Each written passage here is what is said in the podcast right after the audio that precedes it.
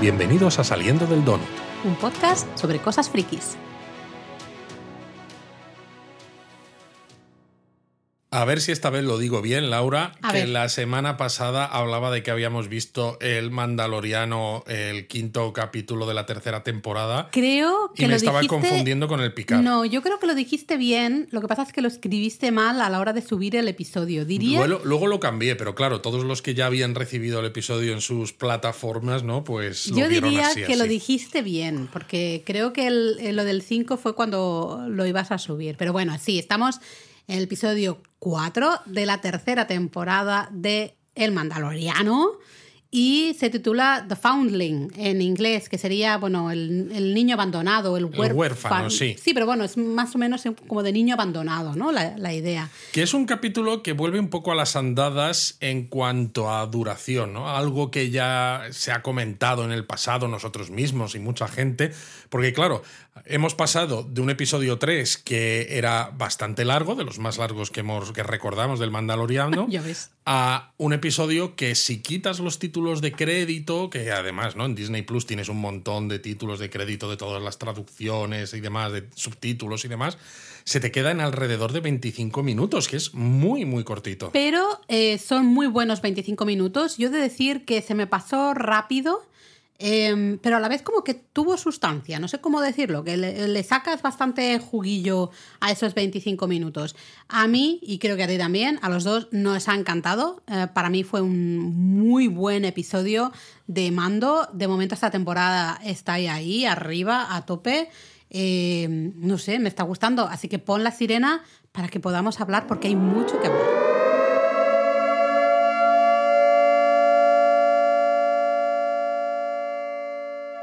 Pues sí, Laura, hay mucho que hablar. Y empieza ya con una escena previa que a mí me ha gustado, me ha parecido muy chula, porque intercala al chaval mandaloriano aquel que veíamos en otro episodio, al que le ponían el casco, ¿te acuerdas?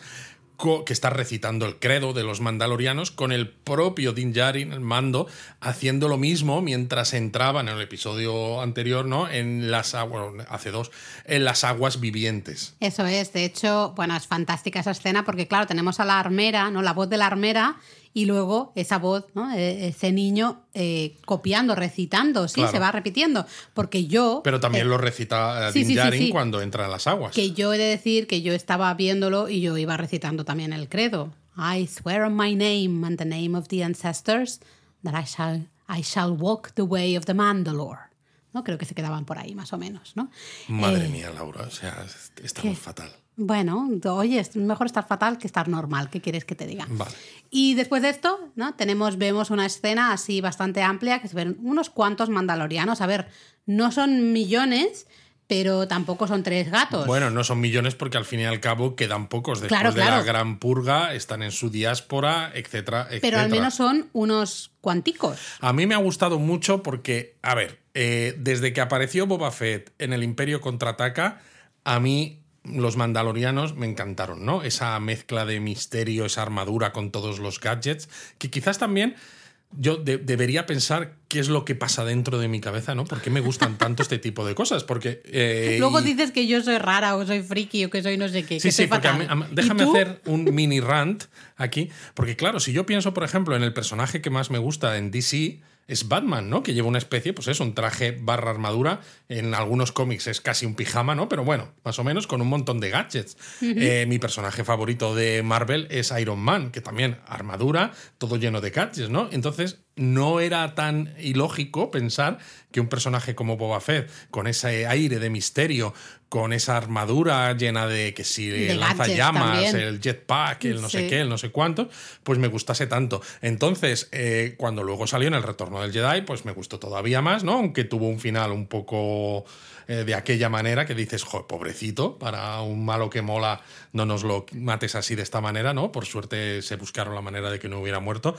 Y claro, que ahora salgan tantos mandalorianos, a mí me encanta. Que sí, que es verdad que los mandalorianos se han explorado un poco más en las series de dibujos animados, porque había cosas que era imposible de hacer en personajes reales, al menos entonces.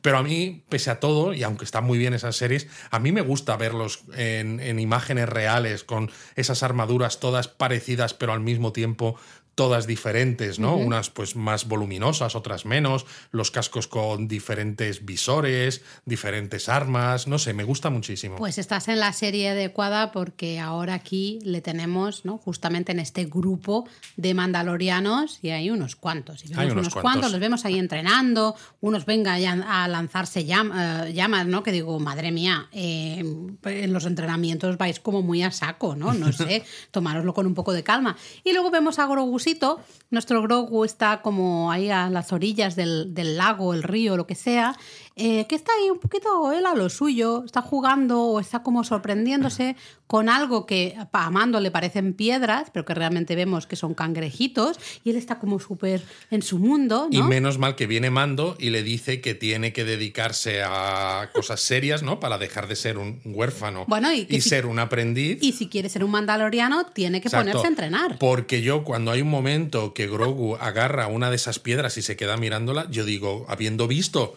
los ante- las anteriores temporadas, digo, es que se lo va a comer, se lo va a meter en la boca. Estaba clarísimo que se lo iba a comer, ¿no?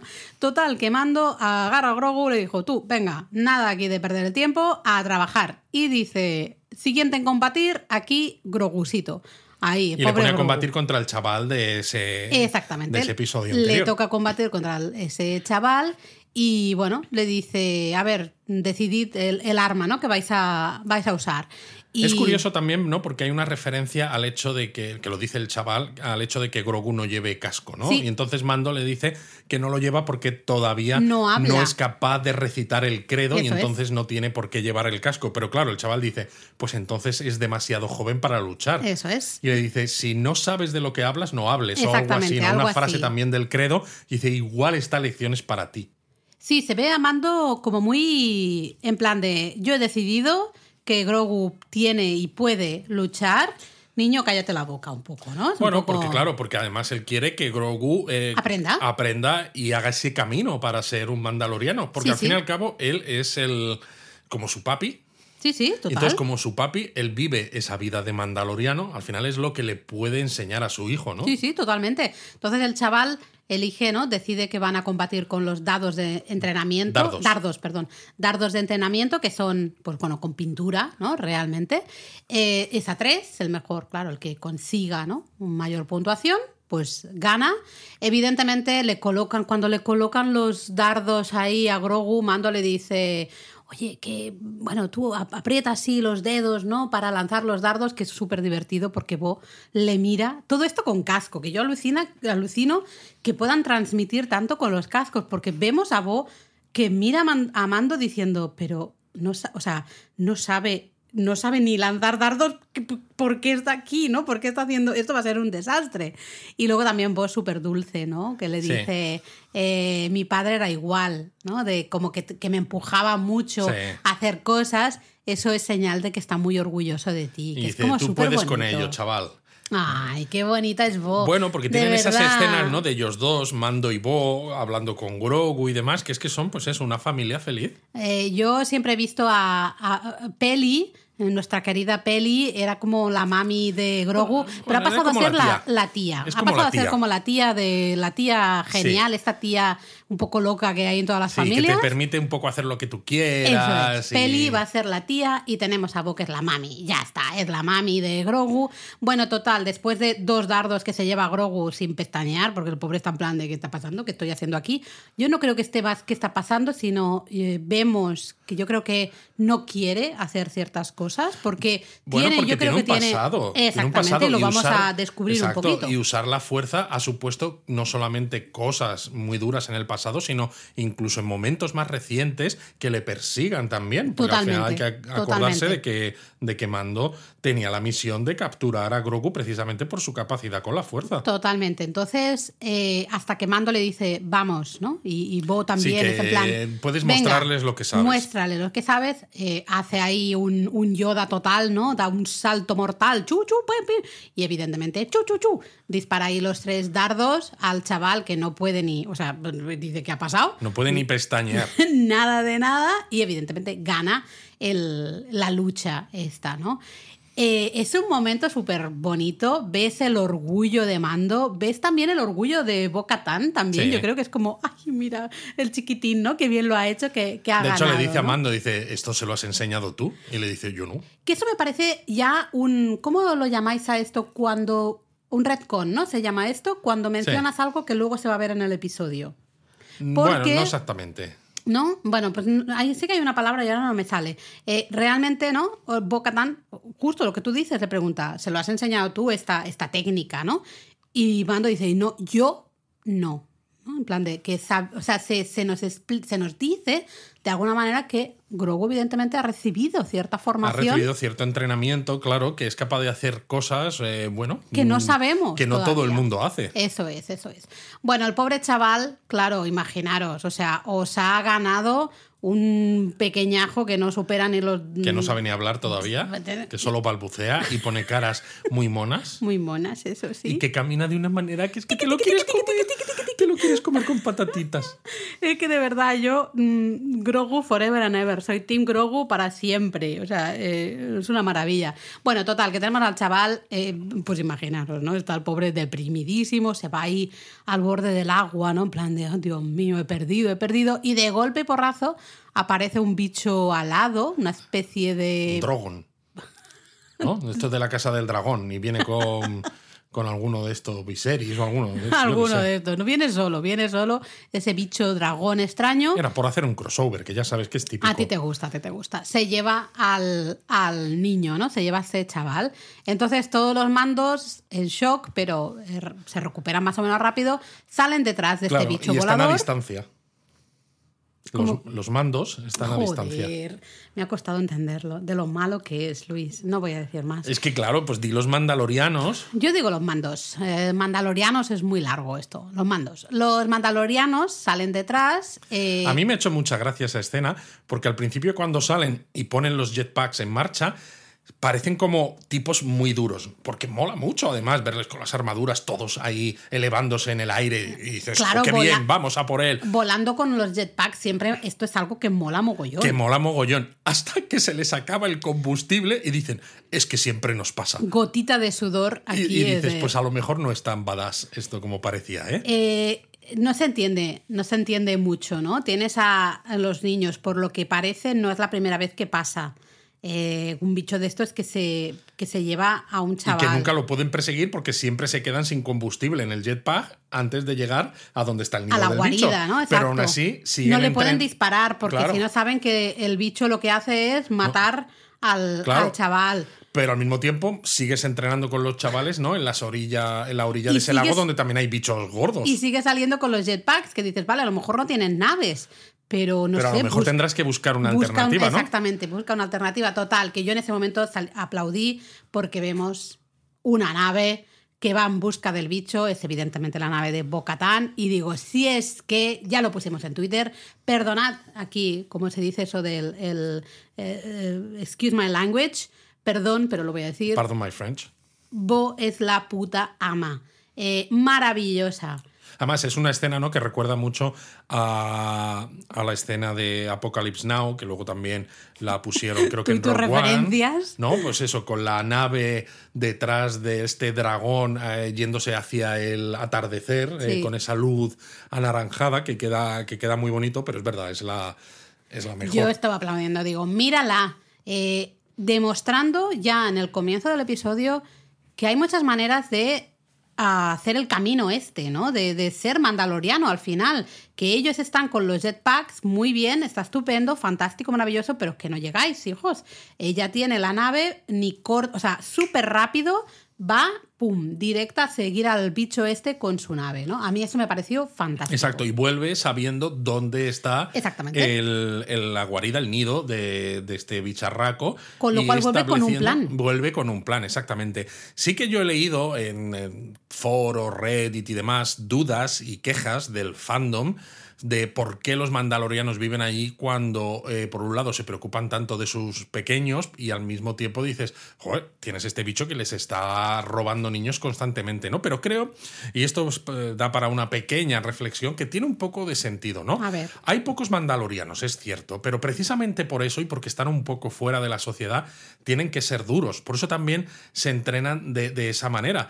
Y es un poco para... Con, con las llamas ahí Claro. reales. Y es un poco para seguir con las referencias y crossovers, es un poco como en Dune. Cuando los Fremen, por ejemplo, tienen un dicho que dice Dios creó a Arrakis para probar a los fieles, ¿no? Es decir, en un planeta con muchas amenazas, ellos no lo ven como algo malo, sino algo que les endurece y les enseña a sobrevivir. Y este planeta, precisamente, con tantas amenazas, hace que los mandalorianos que lleguen a la edad adulta estén muy curtidos para Claro. sobrevivir en condiciones que no son las ideales cuando precisamente ellos, pues eso, no tienen un planeta porque quedó destruido y tienen que buscarse la vida de aquella manera. Además, y por seguir con los crossovers, tú imagínate, Laura, que vivieran en un planeta que fuera como Raisa, el de Star Trek, este planeta Uy, vacacional ahí que es al que van a. Bueno, sí, vacacional. Ahí al que, al que van a hacer sus cosillas. Van a hacer sus cosillas, pero claro, si fuera un planeta así, estaría todo lleno de gente y sería también un riesgo para la supervivencia de los mandalorianos. Entonces, un planeta como este en el que están, donde no hay una civilización, no hay edificios, no hay industria, no hay espaciopuertos, no hay nada, y que encima y tiene... que todo está en contra. Exacto, amenazas naturales importantes, ¿no? Pues como lo- el bicho que había en el lago, el otro que, que es como un dragón, pues hace que nadie vaya. Y entonces estos mandalorianos están totalmente protegidos de miradas indiscretas. Estoy totalmente de acuerdo. Creo que esa es la lectura, o al- para mí la lectura correcta, ¿no? Yo no me planteé nunca el hombre, ¿por qué estáis ahí si hay un bicho de estos? Ya lo vemos, luego lo vemos en el episodio. Hay muchos bichos y hemos visto más bichos en el Mandaloriano. Hay mogollones de bichos. Te vas al desierto y te aparecen bichos por debajo. Te vas a- Hay muchos bichos en general, me refiero. Es muy difícil escapar de todos estos bichos. Estar bichos se tenían que llamar. estar esto, bichos, total y absoluto, vamos. Entonces, mm, yo lo único que digo es, chicos, poneros un poco las pilas. O sea, necesitáis mejorar un poco, más que nada para proteger eh, a los pequeños. Que yo entiendo que es un ambiente perfecto para curtiros, para que esos Pero sí, pequeños si, se si vuelvan... siempre haces lo mismo, no puedes esperar que las cosas salgan de Que forma mejoren, diferente. claro, ¿no? Entonces claro. necesitas hacer algo distinto. Totalmente, ¿no? Eh, bueno, total, tenemos ahí a esa boca tan maravillosa, ella es la que planifica, les enseña dónde está la guarida, eh, les dice vamos a ir aquí, no sé qué, vamos a llegar con mi nave. Y se van aquí, ella, luego- ella Mando, se va el Paz Bisla, que es Sí. este que tiene la armadura súper tocha. Y un grupito Y un más. grupito más que son también, creo, del propio clan Bisla, Sí. que son como, pues, Exactamente. bueno, luchadores. Eh, la armera les prepara ahí unos ventos, ¿no? Un- una, un- Aquí estamos haciendo ahora crossover con Japón a con fondo. Japón a fondo, con japonismo. Les prepara, les prepara así la comida, que se la lleven, la, la coman durante el viaje. Y Grogusito se queda. Grogu se marcha. La armera le dice: Tú eres demasiado pequeñito, así que tú te vienes conmigo All a la fragua. time. All in good time.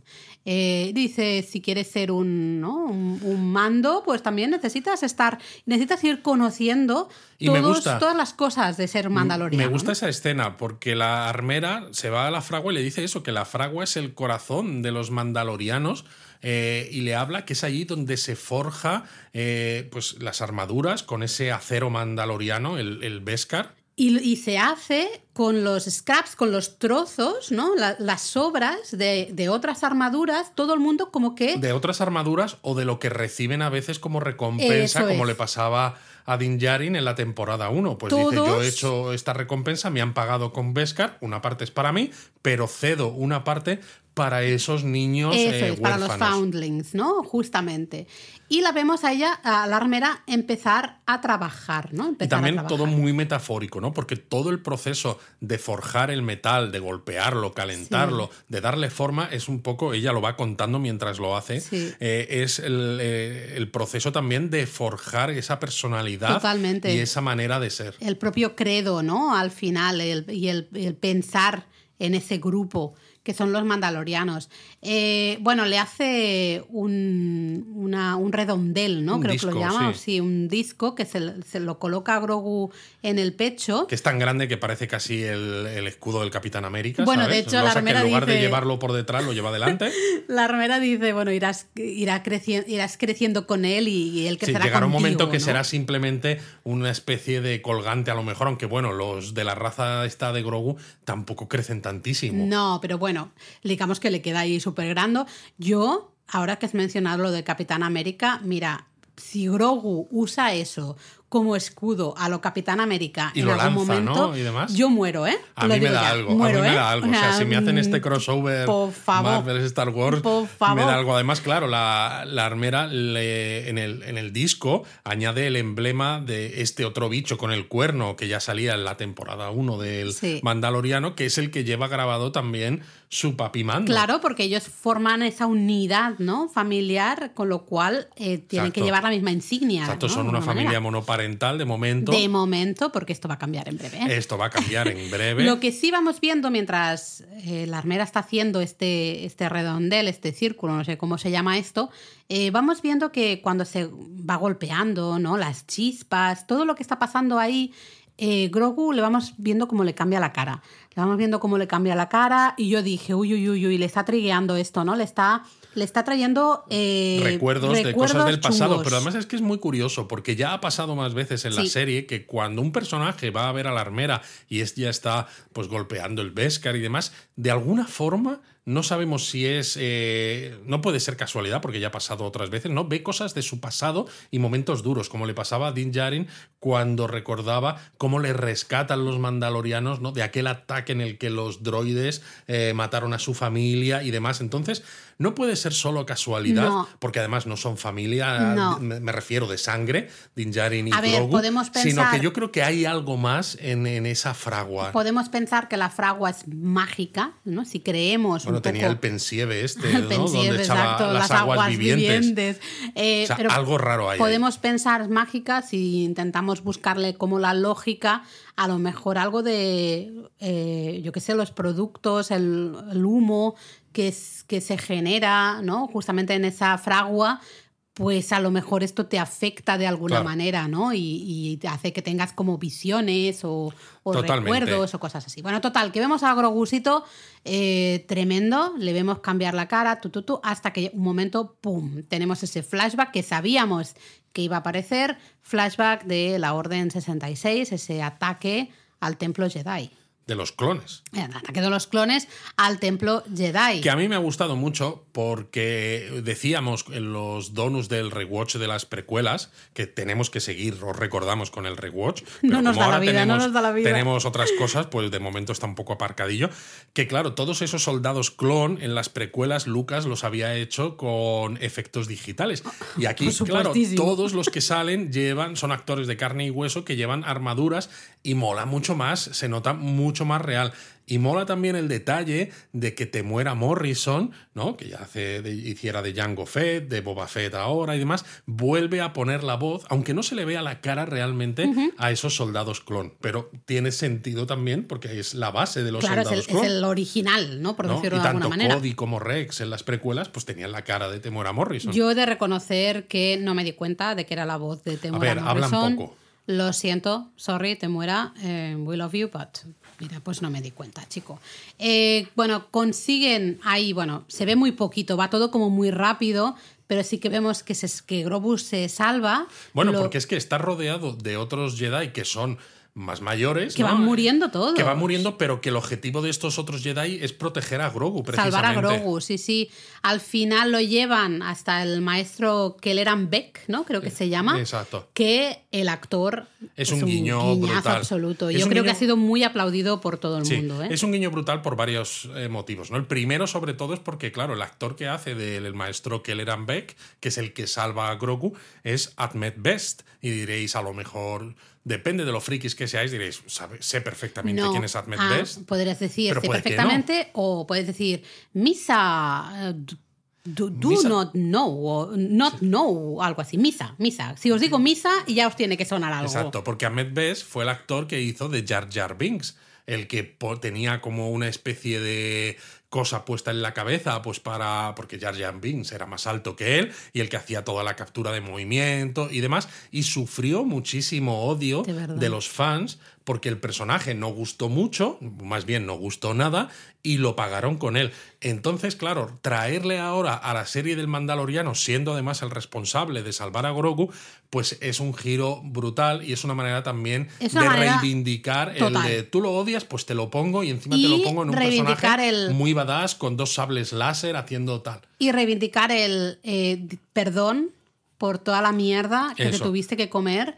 Porque, oye, no te puede, a mí no me gusta Jar Jar Binks, ¿vale? No Pero me nunca vas a atacar al, actor. O sea, como, vamos a decir, el personaje es un personaje de mierda. Yo, el actor, lo habrá hecho bien, mal, no tengo ni idea, ¿no? Tendría que también ver un poquito eh, su trabajo, fijarme más. No voy a hablar del actor, voy a hablar en todo caso del personaje. Me parece flipante que estemos así. O sea, que, que, que pero por suerte yo lo que he visto, bueno, ya sabéis que yo mi Reddit es un Reddit seguro, digamos, es un Reddit controlado donde normalmente no hay hate. Eh, yo lo que he visto en Reddit, lo poquito que he leído, porque no pude leer casi nada anoche, en principio todo el mundo estaba súper feliz y súper contento de que Ahmed Best eh, pues apareciera y encima con ese personaje, ¿no? Pero es que además, este de, de Kelleran Beck. Sí, pero es que además se nota que este episodio está escrito a la limón entre John Favreau y Dave Filoni. Es decir, por el los dos mega frikis. Exacto, ¿no? ya sale la Orden 66, que es algo que Filoni se saca muy a menudo. Pero es que además Hace un, tiempo hubo un programa que se llamaba Star Wars Jedi Temple Challenge, que era un juego de pruebas en el que los participantes eran chavales, pues que escalaban pequeñas paredes, saltaban troncos, cosas así, ¿no? Para ver si tenían supuestamente lo que se necesitaba para ser aprendiz Jedi.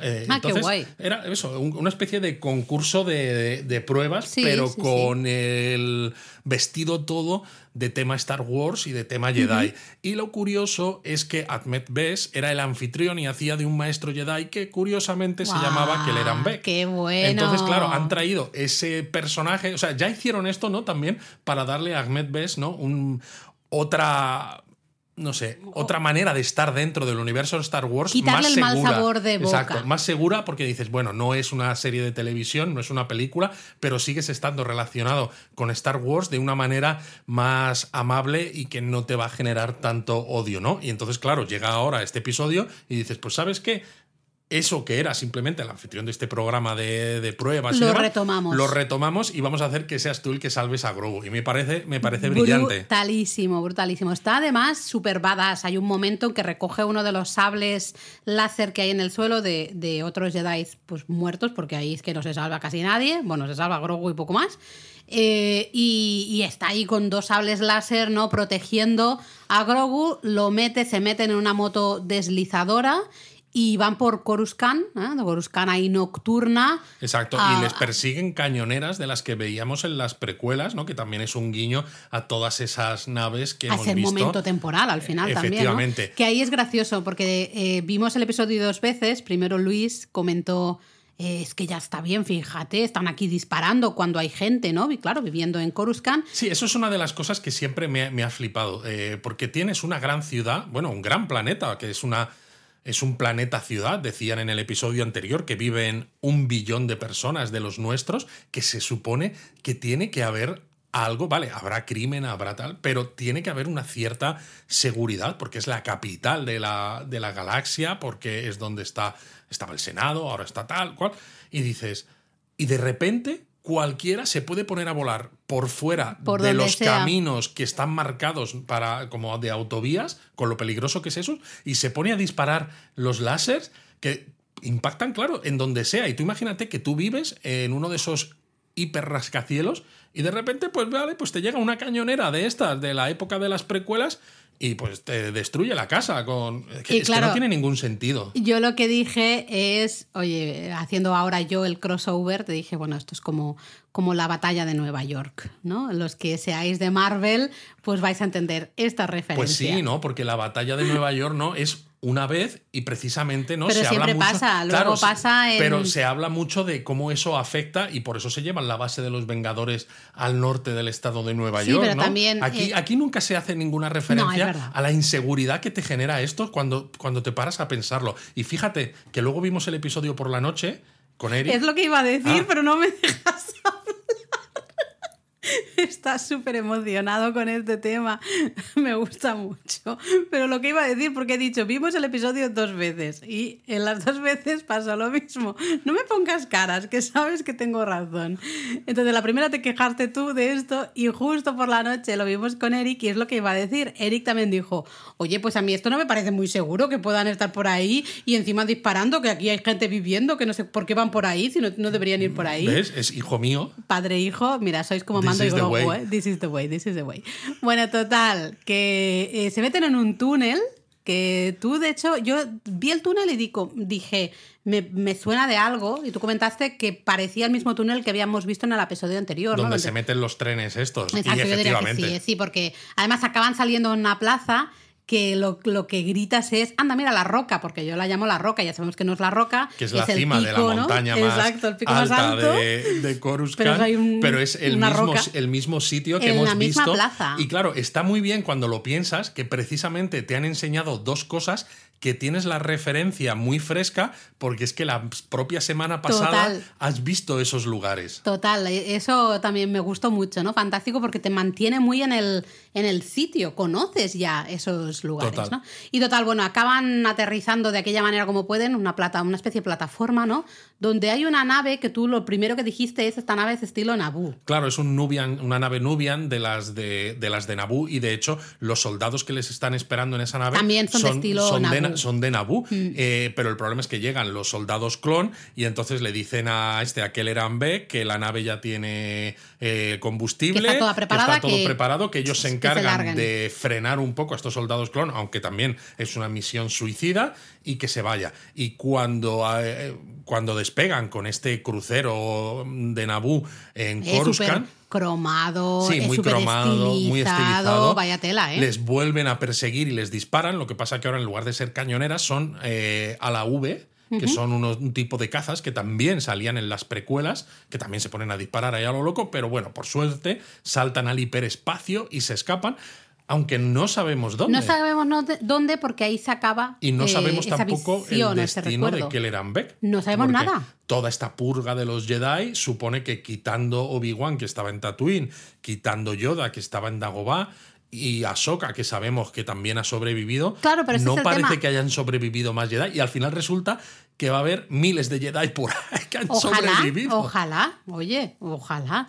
Eh, porque es eso, no sabemos nada, no sabemos eh, qué va a ser de, de él, no sabemos realmente qué pasa desde ese momento hasta cuando nosotros conocemos a Grogu en el primer episodio del Mandaloriano. No hay, de momento, no sabemos nada más, ¿no? Y ahí volvemos, las, la historia nos vuelve al asalto de ese nido, de ese bicho dragón extraño, ¿no? Sí, porque al final el título del episodio es The Foundling, ¿no? Que en inglés, claro, puede ser singular, puede ser plural, se puede referir a Grogu, se puede referir al otro chaval al que quieren rescatar. No singular, plural, ¿no, Luis? Eh, será... No, exacto, sí. Eh, o sea, masculino, masculino, femenino, femenino. que se me, se me va Sí, la, sí, sí. se me va la pinza, ¿no? Pero puede no ser uno o el otro. Es que yo creo que eh, juegan mucho con esto. Perdón. Y en casi todos los títulos lo que están haciendo es hacer referencia no a única cosa o una única persona, sino realmente a varias. Y yo que- creo que aquí hacen referencia justamente a ese foundling eh, que se ha llevado el bicho, al nuevo foundling que tenemos en Grogu y el propio hecho de la importancia ¿no? del concepto de los foundlings para los mandalorianos o para la supervivencia Exacto. futura. Es como si de los nos estuvieran enseñando pequeños pildorazos de lo que supone ser mandaloriano Sí. y del camino mandaloriano. Sí, sí, sí, totalmente. Total, bueno, siguen todas las instrucciones de, de nuestra querida Bo, la reina Bo, maravillosa. Ella hay una frase que a mí me resultaba de chiste, porque aterrizan con la nave, que se supone que la han, aterrizado lo bastante lejos como para que este bicho no, los, no les oiga, que dices, vale, lo entiendo, pero justo vos se lo cuenta al resto del grupo cuando ya han bajado de la nave, que dices, No tiene ningún sentido. Dejamos la nave aquí y vamos a seguir ahora caminando para que el Pero bicho si no ya nos has oiga. dejado, ya has bajado de la nave y ya has empezado a caminar, es evidente que has hecho Esa- eso. Justo esa frase y otra frase justo después me recordaron un poco a esas frases terribles del episodio 1 que decíamos, oh, es una bala, oh, ha impactado la bala en su cuerpo, oh, ha muerto, algo así, ¿no? Eran cosas así Es que esto, decíamos, o sea, lo eh, normal sería decirlo cuando estás todavía volando con la nave, señalar, por ejemplo, el punto donde vas a aterrizar Pero es que ya lo y había- les explicas. Ya lo había dicho vos, Ya, cuando sé, estaban sí, eh, justo antes de partir, explican un poco el plan, ¿no? Y dice, pues vamos a ir con la nave, luego vamos a andar hasta la base de la montaña, luego vamos a subir la es montaña. un poco ¿no? repetitivo, pero dices, bueno, en vale. fin, ¿no? Eh, Es para colocarte en situación. Entonces llegan a la base de la montaña y dicen, vale, como ya va a ser de noche, pues acampamos aquí, hacemos así, cantamos unas cancioncitas, un fueguecito y Contamos tal. historias de miedo. Exactamente. Nos ponemos la, la linterna, La linterna debajo aquí, del casco. así. Y, y- y nada, y luego por la mañana subimos a rescatar al, al Foundling, ¿no? Y Que ahí hay esperemos una, que dure hasta mañana, ¿eh? que como se lo coman por la noche, pues mira, pues ¿qué se le vamos a hacer? hay una escena maravillosa que a mí, yo de verdad, es que se me parte, como que me parece súper dulce porque le reparten esos oventos, ¿no? Esas cajitas de comida a todos. Y, Y, se empiezan a levantar todos, claro. Sí, pero Bo pregunta, ¿no? A Mando, o sea, le acerca hace un poquito y dice, oye, eh, ¿cómo coméis cuando, cuando estáis con otras personas? Porque claro, no te puedes quitar el casco. Y claro, y dice, no lo hacemos. No lo Te hacemos. buscas un sitio apartado, te quitas el casco, comes y, Y ya vuelves. con el casco Que puesto. digo, también mm, no me parece muy buena idea. Es de noche, está todo oscuro, hay un bicho pululando por ahí. Esto de irse separados. bueno, en fin, el credo es más importante que tu propia no seguridad. entiendo Laura. nada. Pero bueno, y vemos a Bocatan levantarse, que yo ahí flipado, porque la Bocatan de hace unos episodios. Pues se hubiera quitado el casco y ya hubiese está. dicho, mira, iros a tomar por culo, vosotros y vuestro casco. Claro, pero Eh, entonces no sería parte del grupo. Claro, y eso la le vemos levantarse para decir, ok, vale, esto, ¿no? estoy aprendiendo esto, vale, tengo que buscar mi rinconcito. Y ahí Paz Bisla eh, le dice, ¿no? No, tú eres la líder del grupo, eres la, la que has organizado todo esto, tienes el honor de quedarte junto al fuego. Y ahí por Y cuando fin- ella se queda con cara de. cara boquiabierta, ¿no? Porque lleva casco, pero se, queda sin saber qué decir. El otro le dice, This is the way. y se marcha. Y entonces, claro, the pues ella se quita el casco, que la volvemos a ver la cara, ¿no? Se nota que no es Din Djarin, que nos están ocultando mucho la cara de Pedro Pascal, casi no nos lo enseñan que nunca. Pedro Pascal está, vamos, está grabando Lo el, hemos visto el de Last una of Us vez. ese y Exacto, lo hemos visto una vez en, en la temporada 1 al final y una vez en la temporada 2 al final. Entonces no, dices, hay vale, algunos andares que es clarísimamente él, otros no lo tengo tan claro, también te lo tengo que decir, ¿no? Pero bueno, es- esa escena me parece súper bonita porque estamos viendo ese... ese esa conversión del Sí, o no sé título si- del episodio anterior. Sí, y especialmente un poco el, eh, eh, el descubrimiento también de Boca Tan y el respeto, aunque ella a lo mejor luego asuma otras cosas diferentes, Yo creo, fíjate. pero que- hay un respeto de... Sí, hay eso. Vale. Pero al mismo tiempo también, o sea, yo creo que Boca Tan sigue teniendo muchas dudas. Por eso a veces se queda callada, por eso a veces no sabe qué decir. Pero al mismo tiempo se siente parte de algo y de una gente además que eh, en el momento en el que respetas esas creencias no te dejan de lado, mientras que a ella los supuestos dejado- mandalorianos que se suponía que le habían jurado lealtad la han dejado Solo por el sable, ¿no? Solo Cuando por no tener el- Mm. el... sable, efectivamente. Entonces, claro, ella está empezando a valorar Sí. que aunque no sea muy creyente, aunque tenga sus dudas con respecto al credo y al todo esto, pero dice, voy a seguir por este camino porque de momento me está aportando también una tranquilidad de espíritu, en cierto Bueno, modo. y que venimos del episodio anterior de que ella está en shock absoluto de he visto lo que he visto, es real lo que he visto, lo he soñado, es de verdad. No, no, lo he visto. Eh, están ta- eh, como, eh, digamos que todavía no tiene muy claro realmente qué está pasando, ¿no? ¿Qué está pasando en su vida? Total. A mí me encantó, esa es una escenita pequeñita, pero me gustó muchísimo. Día siguiente apagan ahí el, el fueguecito y deciden que tienen que escalar esa montaña, ¿no? Y claro, dicen, no podemos us- usar los jetpacks porque el, ruido de los jetpacks alertaría al bicho, tenemos que ir Exacto. Entonces van soltando como los, los garfios estos con cuerdas y tal para agarrarse a la montaña y van escalando que cuando ves a Paz Bisla que lleva esa armadura tan hiper voluminosa, Bueno, es que con es- ese es- super jetpack, con, Él es un tiarro, ¿no? con esa como ametralladora, ¿no? Que parte de la potencia lo saca del combustible del jetpack. Dice, pero Sí. ¿cómo puede estar subiendo por aquí este señor? Pues oye, suben, llegan, el- vemos que el bicho no está.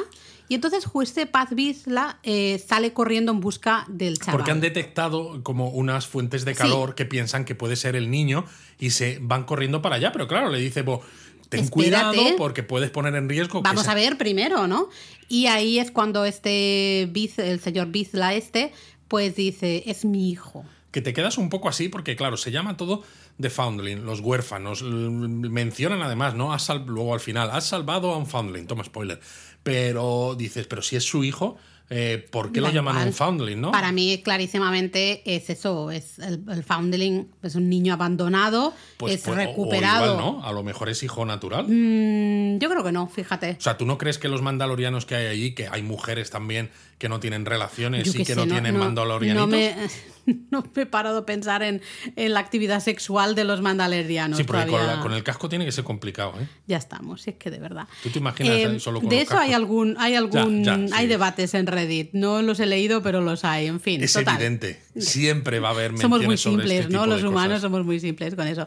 Bueno, total, eh, que justo en ese momento llega ese bicho y es muy gracioso porque regurgita, ¿no? Es como que Sí. escupe. Bueno, como los al- pájaros que llevan los gusanos y tal, Sí. ¿no? Pues eh, saca al chaval de dentro de, de su pico y se lo echa a, a las tres crías. Claro, porque no hemos dicho que esa, eh, esa fuente de calor que detecta Mando realmente no era el, el chaval este, sino, Sino eran tres crías. tres crías, ¿eh? Atención. Bueno, es que al fin y al cabo está eso en un nido. Un nido muy grande, pero Bueno, unido al fin y al cabo. es, ¿no?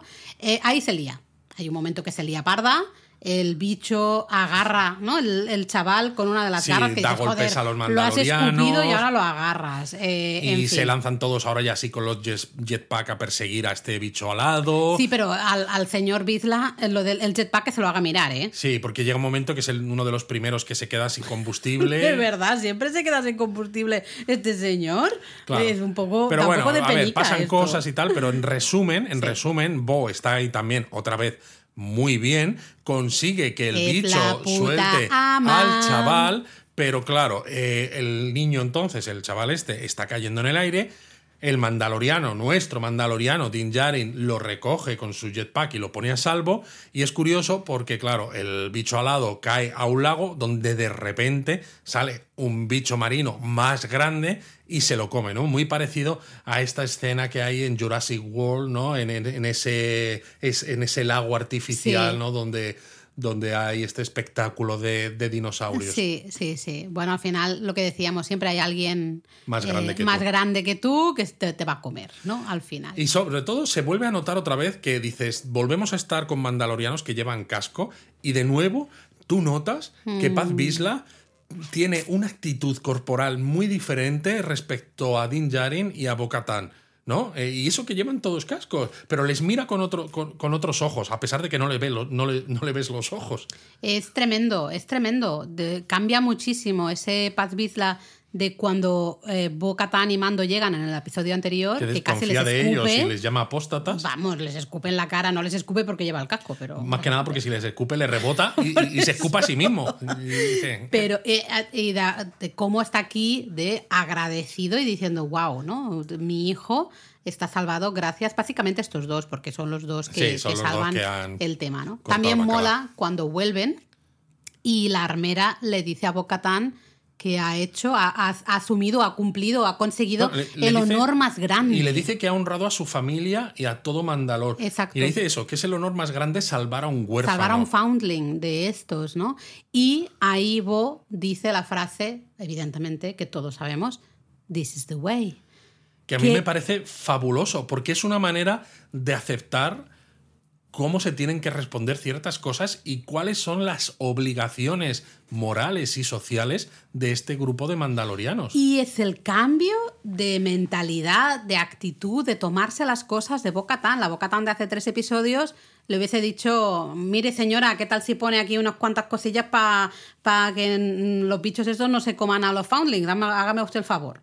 ¿No? Eh, como que hubiese sido un poco más así irrespetuosa. Es, es fabuloso, a mí me encanta el giro que está dando. Eh, total, claro, la armera le dice, vente conmigo, porque, bueno, lo que no, no hemos dicho, perdón, que yo sí que quería hacer un detalle, que de la nave de Bocatán salen los tres bichos, los, las Ah, tres ¿sí? crías del bicho Sí, grande. le, le dice eso. Te he traído otros tres foundlings, otros tres, otros tres huérfanos que necesitan entrenamiento ¿no? y educación y salen lo- las tres crías. Las tres Que en crías. parte, o sea, queda muy ridículo, ¿no? No, para mí no es ridículo, Queda ¿eh? muy ridículo, entre comillas, porque es eso. Son A tres ver. crías de un bicho alado peligrosas. De hecho, los sacan de la nave con un trozo de carne ensartado son, en un palo. son crías pequeñitas, Claro, claro. claro. Y de hecho, una de, la- una de ellas, ¿no? Se cae como de culo y se queda sentada, que es muy divertido, pero al mismo tiempo es muy bonito porque muestra que los mandalorianos quizás en el pasado eran pues humanos eh, cuando vivían en Mandalor y estaban en su punto alto de, de cultura y demás. Sí, pero ya tenemos a Grogu, por Exacto. ejemplo. Ahora mismo los mandalorianos, ¿no? Igual que hicieron con Din Djarin, eh, vale, Din Djarin es humano, pero no era mandaloriano, pero lo, ah, Lo adoptan. Lo adoptan dentro del grupo porque lo salvan de una muerte, eh, pues de una muerte segura, porque tienen ese respeto por la nueva vida, ¿no? Por eh, los pequeños, porque Sí. son el futuro al final. Y esto, pues eso, ellos también, estas crías, pues son huérfanas. Lo que pasa es que, claro, estas crías no van a poder hablar, con lo cual no van a poder recitar el No, credo pero esto. van a ser- Pero yo lo estoy viendo. Yo solo, estoy- yo solo voy a decir, yo solo voy a decir tres cosas. Din, Ah, como te digo Bo- una cosa, te digo la otra. calla. Din, Bo, Grogu. Y tenemos tres crías. ¿Tú te imaginas que usen a esas crías? Déjate de jetpacks que se les acaba el combustible. Paz. Eh, van a usar esas crías para volar por ahí. Bueno, Mira, esto, esto mira, es como Laura, Juego de Tronos, dije- es la Khaleesi. Es, es Juego de Tronos, pero también es Avatar, que te dije yo en el donut anterior, porque en Avatar, ¿no? Eh, vuelan en bichos estos, pero hay un bicho especial, Toruk Macto, que solamente, ¿no? Una vez de cada mucho tiempo, ¿no? Pues el elegido consigue como domarlo, o más que domarlo, tener ese entendimiento Esa para. conexión. Entonces, sí que veo que ellos tres puedan llegar a volar con estas crías cuando se hagan más mayores hasta el momento en el que una de ellas a lo mejor salte y pase a cabalgar el mitosaurio. Uh, a ver, yo he dicho lo de Juego de Tronos y lo de la Khaleesi porque Khaleesi también tenía tres dragoncitos. También, también. Y aquí también son tres, ¿no? Pero vamos, que los van a usar como animales para volar, ¿no? Para, volar y para defender también el perímetro. está- está y los van a cuidar al final. Quería hacer este apunte. Pero bueno, tenemos eso, a, a Bocatán que se le ha caído una hombrera con- en la lucha con el bicho madre este. Y la hormera le dice, vente, vente conmigo, nos vamos a la fragua y que te vamos a poner aquí, te lo vamos a arreglar porque, chica, te lo has ganado, ¿eh? Que, oye, Te la ha ganado, te la ha ganado. Ah, nos has salvado aquí al chavalín este, te lo has ganado. Y entonces ahí es otra escena maravillosa, Bo está espectacular. Yo es que de verdad en este episodio eh, Bueno, es que le pongo un Katie 10. Sackhoff está fantástica increíble. en toda la temporada. Porque le pregunta a la armera eh, si puede añadir. Claro, si porque puede la armera el- le dice que si quiere que ponga el, el emblema el del- búho del búho nocturno, nocturno. que es el de ella, ¿no? que ya lo lleva en uno de los en una de las sombreras. Bueno, y es la, la forma del casquito, Sí, ¿no? exacto. También, que me hace mucha gracia. Y Bo le dice, oye, se puede, ¿no? Pasaría algo si ah, añado el emblema del mitosaurio. Y claro, ahí la, la Pero lo pregunta de una manera muy respetuosa. muy respetuosa. Realmente porque en otro momento Bo hubiese dicho, me pones esto y punto pelota. Sí, si o me lo, lo hace, que me a lo ti te haces. da la gana porque yo no le doy más importancia Eh, o lo que sea. a esto. En cambio, aquí pide permiso, ¿no? En plan de, oye, ¿pasaría algo? ¿Puedo realmente ponerme eh, la imagen del mitosaurio? Y claro, la armera le dice, sin ningún tipo de problema, porque es una imagen que pertenece a todos los mandalorianos, ¿no? Con lo cual, eh, vale, pues te hago la imagen del mitosaurio. Exacto. Y mientras está la armera ahí dando Chin, golpes chin, al chin, chin. haciendo eh, la imagen del mitosaurio y demás, es curioso porque entonces llega Bo, que se ha callado hasta este momento, el hecho de que ha visto al mitosaurio, y le dice, ¿qué pasaría algo si te cuento que he visto uno? Y le dice la armera, ¿un qué? Claro, dice ya, un mitosaurio. Y claro, la armera dice, ah, bueno, es una visión muy buena, tener este tipo de visiones es una como, como muy positiva, ¿no? Como si Muy fuera buena. algo que, que- que te ha llegado en sueños. Sí. Y Bo le dice, no, no, que no es una visión, que lo he visto de verdad y lo he visto en las aguas, eh, justo debajo de las aguas estas Vivientes. vivientes. Y ahí la armera, dices, solo puede contestar algo. Y es, this is the way. Es la respuesta perfecta cuando no sabes qué decir. Básicamente eso es lo que dijo Eric. Dice, This is the way, la respuesta perfecta cuando no sabes qué decir. Pero tenemos que detenernos aquí. Esta respuesta de This is the way de la armera, ¿cómo tenemos que entenderla? Bueno, tú me lo preguntaste anoche cuando Mm. estábamos discutiendo y yo pensé eh, que quizás hay partes del credo mandaloriano que todavía no conocemos y puede que incluya incluso una profecía, también al estilo de Dune, de que vendrá un Kwisatz Haderach, digo, vendrá alguien que volverá a montar el mitosaurio para llevar a los mandalorianos a un nuevo resurgimiento, podría ser. Y entonces podría ser que la armera sepa de esta parte del credo y que sabe que Bocatán es la elegida, y entonces el hecho de que Bocatán haya visto a un mitosaurio de verdad es el camino, es parte de lo que está escrito. Por eso la armera no se extraña, no la way. tacha de loca y dice, this is the way. Es decir, es lo correcto. O sea, se están cumpliendo todas las cosas que decían las profecías incluidas en ese credo. Yo creo que puede ser eso. Me gusta mucho como explicación, te la compro, pero ya, me gusta muchísimo porque nos mm, mm, tiene mucho sentido, ¿no? Nos Porque- permite y no solo tiene mucho sentido, ¿no? Eh, me refiero como tal, sino porque hemos visto que la armera pues eh, pasaba de todo del sable oscuro este, pasaba de muchas cosas. Sí. Incluso eh, a Bocatán al principio, pues era como pues que tú seas Bocatán, ¿no? Del Pues clan enhorabuena. Que, pues exacto, ¿no? Enhorabuena. Es como. Existe esa profecía y a lo mejor tú eres la que tiene que volver a liderarnos, pero yo no te voy a hacer que tú seas. O sea, que Porque tú no es el camino. por este camino. O sea, yo no te puedo forzar. Tienes que ser tú misma la que entiendas que este es el camino y la que quieras caminarlo por tu, propia, por tu propio ser. Mm. No sé si me explico. Hay por ahí, claro, gente que menciona, ¿no? Que es muy curioso que la armera siempre haya dicho, ¿no? O que la- el concepto que todos tenían era de que, claro, Mandalor estaba. eh, era tóxico, ¿no? Sí, que no se podía ir, que las aguas habían desaparecido, y en cambio es como que no hay reacción casi, ¿no? A nada, realmente. Eh, aparece Dean con, con ese tubito con las aguas, lo pone ella en el pensieve Es, este. es como si la armera supiera muchas más cosas De que el que dice. resto de los mandalorianos. Porque vemos que no le sorprende nada. Es que tú, tú estás pensando que el planeta está, se ha ido a tomar por saco, que las aguas han desaparecido, todo el rollo, y te viene este Dean con la prueba de. Te dice, no, no, se puede respirar, está todo destruido, sí, pero podemos. O sea, se puede volver Y realmente si ahí. piensas además que las aguas son inaccesibles porque las minas de Beskar en Mandalor han quedado destruidas y el propio planeta es eso, es tóxico, ¿por qué mantienes, ¿no? En un planeta en el que estás como exiliado esta especie de pensief donde puedes echar agua para comprobar si es de las aguas vivientes o no? ¿Qué sentido tiene tener eso si sabes que nadie te va a venir con esas aguas? Salvo que tú Que ya lo sepas estés esperando. que sí que hay, exacto, que sí que siguen existiendo Mm. y que llegará alguien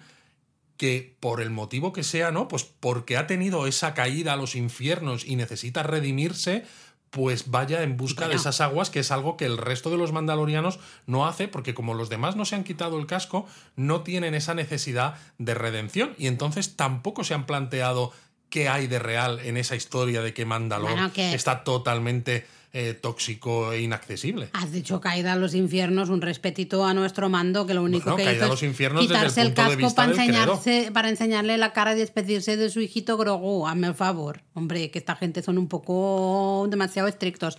No sé, lo, que, lo único que sí que es verdad, que la armera desde siempre ha sido muy extraña. Muy sus. Eh, sí, sospechosa, pero en el sentido de que no dice las Sabe cosas. mucho más de lo Sí. que dice. Sí, entonces por eso me encaja mucho eh, tu teoría. Vamos a ver, porque, bueno, Filoni, Fabro, eh, escuchadme, o sea, espero que, que la cosa funcione como estoy diciendo, porque entonces va a ser una triunfada brutal. sí, porque si no queda aquí grabado, ¿eh? Bueno, total, oye, esto eh, eh, pasa. Cuando grabas o hablas Exacto, de cosas, y cuando pues te es pones a lucubrar, pues Claro, bueno, te, te a puedes veces equivocar aciertas, una y mil veces. muchas veces Pero no lo que nos gusta precisamente no es que nos dé la posibilidad de, de hablar de ello, sí. Pero me gustó mucho este final, ¿no?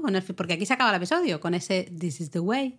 Eh, que le dices, ¿cómo entiendo este This is the way? ¿No? Eh, realmente, wow, Guau. Es un final tremendísimo. Sí, a mí me ha gustado mucho. Sí que quería hacer una reflexión que tú dices cuando hablas de tu Reddit, que es bastante seguro, y no nos gusta hablar de ciertas cosas, pero creo, ¿no? Ya que precisamente el donut es un es un podcast sobre temas frikis, pero desde un punto de vista constructivo y positivo y demás, que he leído eh, bastantes críticas al hecho de que salga tanto Boca Tan, no solo en este episodio, sino en esta temporada, y que sea tan protagonista, porque dicen como que la serie es el Mandaloriano y que Din Djarin casi no sale, que entonces el Mandaloriano se refiere a ella, y es como, ¿qué más da? O sea, ¿sois, eh, ¿sois una parte de, idiotas o, qué?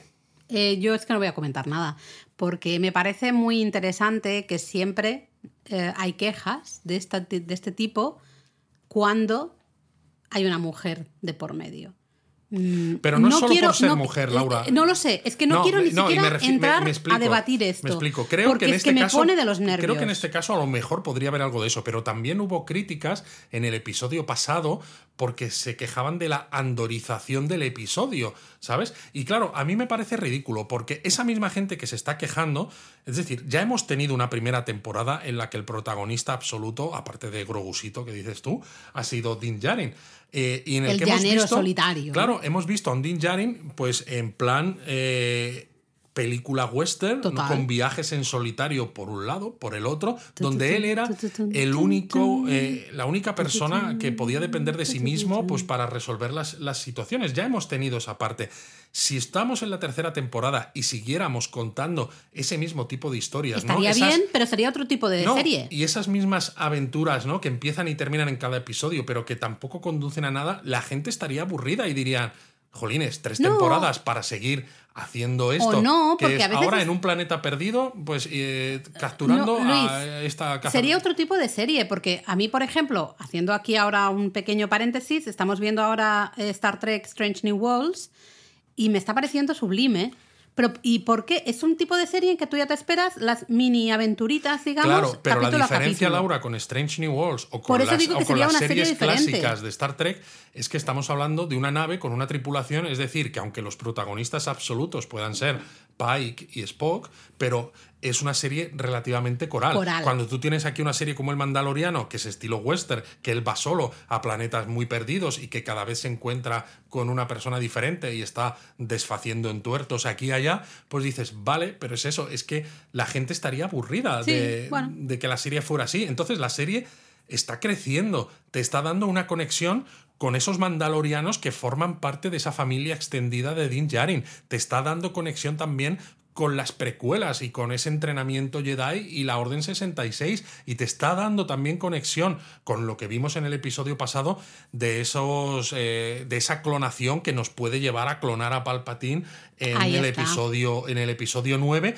y además esos mandalorianos que quizás recuperen su planeta y su sociedad. Entonces, que la gente se queje de que es que ahora sale más Bocatán, ahora sale no sé quién y ahora sale no sé cuántos, es como, ¿qué queréis? ¿Sabes qué pasa? De todas maneras, eh, no, me, no me quiero alargar mucho porque es que no me interesa en absoluto este tipo de ciertos comentarios. Pero sí que me parece muy curioso que siempre que hay un personaje femenino potente, eh, siempre se ataca. En general. En general, por H por B se va a atacar. Se ataca mucho. Eh, Capitana Marvel, ¿no? Sí. Mm, bueno, pues todas las críticas, oh, porque es que es súper mega poderosa, no puede ser. Eh, la Hulka, oh, es que fíjate, lanza la piedra más lejos que el Hulk, oh, no puede ser. Eh, Miss Marvel, exactamente lo mismo. Es que todo, siempre es igual. Me cansáis sí, mucho. hay un nivel de toxicidad brutal. Además, cuando encima Bocatán, ella, la actriz, lo hace maravillosamente. Está espectacular. Es que está espectacular y el personaje el está maravilloso. del personaje, la evolución del personaje es brutal. Son de esas cosas que queremos ver en pantalla. Y quiero ver más. Y quiero ver más. Y a mí, personalmente, yo como mujer, a mí me da igual que sea un hombre o una mujer. ¿Vale? Me da lo mismo. Lo que quiero son buenas historias y buenos personajes. Además, soy muy de personajes. A mí me gusta mucho ver ¿Te acuerdas la que esto lo evolución de los decíamos ya personajes. en un donut hace ya de los primeros que hicimos, ¿no? Cuando yo te hablaba de cómics de Marvel que a mí me gustaban y a mí me gustaba mucho el de Capitana Marvel precisamente. Y es una mujer, o sea, no tiene nada que ver ¿no? con, mi, con mi sexo y, me gusta porque, porque al final lo que importa es que esté bien escrito y que las historias sean interesantes. Y esta Bocatán es que a mí me encanta y no me importa, o sea, pues que tenga entre las piernas, ¿no? Es que me da igual y de verdad, o sea, si os molesta tanto que Boca Tan tenga un poquito de protagonismo en este momento de, esta, de la historia de El Mandaloriano. Es que entonces no os gusta el Mandaloriano porque es que es una historia que está avanzando hacia Claro. cosas muy interesantes. Es una muy buena historia la que nos están Es- contando. Exacto, y, y queréis que, Iros a que- tomar un que poco esto se por vaya. saco, ya a ver, está. no vosotros, los que nos escucháis, que sabemos que los donuteros sois todos Son muy gente buena muy maja. gente, sí, sí, muy buena gente. No sé, yo es que me cansan. Este tipo de cosas me mantengo siempre al margen, siempre lo he dicho. Y, y, pues eso, es que la reflexión de que siempre, en la gran mayoría de casos, siempre pasa justamente, qué curioso, ¿eh? Qué casualidad cuando es una mujer. Pues mira, iros a tomar por saco. Eh, siguiente tema, porque paso de hablar de esto. Bueno, hay un siguiente tema que yo quería comentar, una curiosidad, y es que eh, el clan Bisla ha salido ya antes de la serie en series de dibujos animados y John Favreau había puesto la voz a personajes como Pre-Bisla o como el propio Paz Bisla en las dos primeras temporadas del, Ma- del Mandaloriano, a pesar de que el actor que hay debajo, claro, es un señor, ¿no? Pues que está así fuertote. Y lo curioso es que en esta temporada del Mandaloriano la persona que pone la voz a Paz Bisla es el mismo señor que hace el, El actor. El actor, exacto. Entonces a mí esto me hace pensar que quizás en algún momento de la temporada los mandalorianos se van a quitar el casco. Hostia. Porque tendría sentido, o sea, si, si John Favreau ha estado poniendo la voz a todos los personajes, ¿no? De, a los personajes importantes del clan Bisla hasta ahora, ¿por qué ha dejado de hacerlo justo en esta temporada? Si no es porque vamos a ver la cara al actor y, claro, doblarle, ¿no? Que John Favreau No, doblase al mal, actor sí. tendría, no tendría poco sentido. Porque, bueno, Darth Vader, ¿no? Le doblaban precisamente porque llevabas una máscara, pues da un poco igual, ¿no? De quién sea la voz. Bueno, Entonces, eh, este tema- encajaría con cosas que hemos comentado. Ahí es lo que te iba a decir, lo hemos hablado. Aquí hemos dicho eh, justamente Bocatán y la relación también con Mando y ahora ellos dos en eh, este grupo de mandalorianos nos demuestra que aunque para algunos hay this is the way, este es el camino, ¿no? No es un único camino, el camino tiene diferentes caminitos, hay diferentes maneras de ser De mandaloriano. momento ya hemos visto que hay algunas cosas que sí que se respetan, ¿no? De momento el tema del casco y ciertas otras cosas, pero es eso. Hay maneras diferentes de, de afrontar las realidades Claro. a las que te encuentras, ¿no? Pues en lugar del jetpack, pues piensa, tengo una nave, pues voy con la nave, ¿no? Y bueno, hay un momento justamente que cuando, cuando Bocatán les dice dónde está la guarida del, del bicho este, eh, el Paz Vizla dice, uff, esta montaña está muy alta. Y me encanta porque en ese momento Bocatán dice, no, no, es una montaña más o menos parecida a la montaña X, ¿no? Que estaba justo ahí en Mandalor, que yo... Es una yo- referencia, creo, eh, esa montaña salía mencionada, no sé si en un juego de ordenador o algo de Star Wars, pero vamos, otro guiño más de estos. Eh, pero claro, eh, lo importante es que ella dice, yo subía esa montaña de pequeña en mi entrenamiento mandaloriano. Con lo cual, Exacto, ella ha hecho ella cosas que los demás igual no, no han hecho. aunque los demás sigan un credo que ella no ha seguido o ha seguido de una manera sin creérselo demasiado. Recuerdo a la sopita, ¿no? Del episodio anterior que Bocatan le prepara a Mando y ella dice, "Go- no has probado nunca la sopita esta, pero si es la cosa más mandaloriana que hay. Y esto para mí significa que aunque, aunque ahora Bo-Katan está en este plan de aceptar todo también porque se está sintiendo aceptada y porque está aprendiendo, ella tiene mucho que enseñar también al resto de mandalorianos. Absolutamente. Yo no sé si. Yo no creo que ella crea todo, no se trata de eso, pero está, hay un cambio de estar siendo respetuosa con otra manera de ser mandaloriano. Que en el pasado, hace dos episodios, ella eh, se reía de toda esta gente, ¿no? Y decía, "Pf, es que mira, se creen que hay un mitosaurio, que se creían que había un mitosaurio que debajo de las aguas, jaja, no sé qué. Esto así, claro, la redención la vas a conseguir mojándote aquí en las agüitas estas. Bueno, vale, pues venga, te acompaño. Es decir, era, era todo siempre muy como sarcástica, ¿no? Con todo.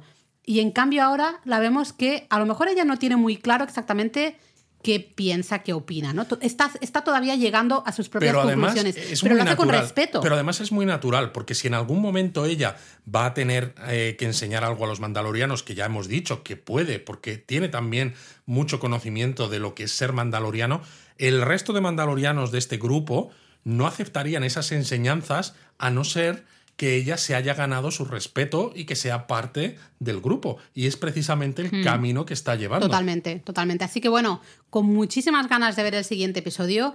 Ojalá haya mm, igual o más Bocatán, Bo, nos encantas. Y al que no le guste Bocatán, pues que se aguante un poquito. Exacto. Y aquí estaremos para comentarlo. Os Os queremos queremos 3000. 3000.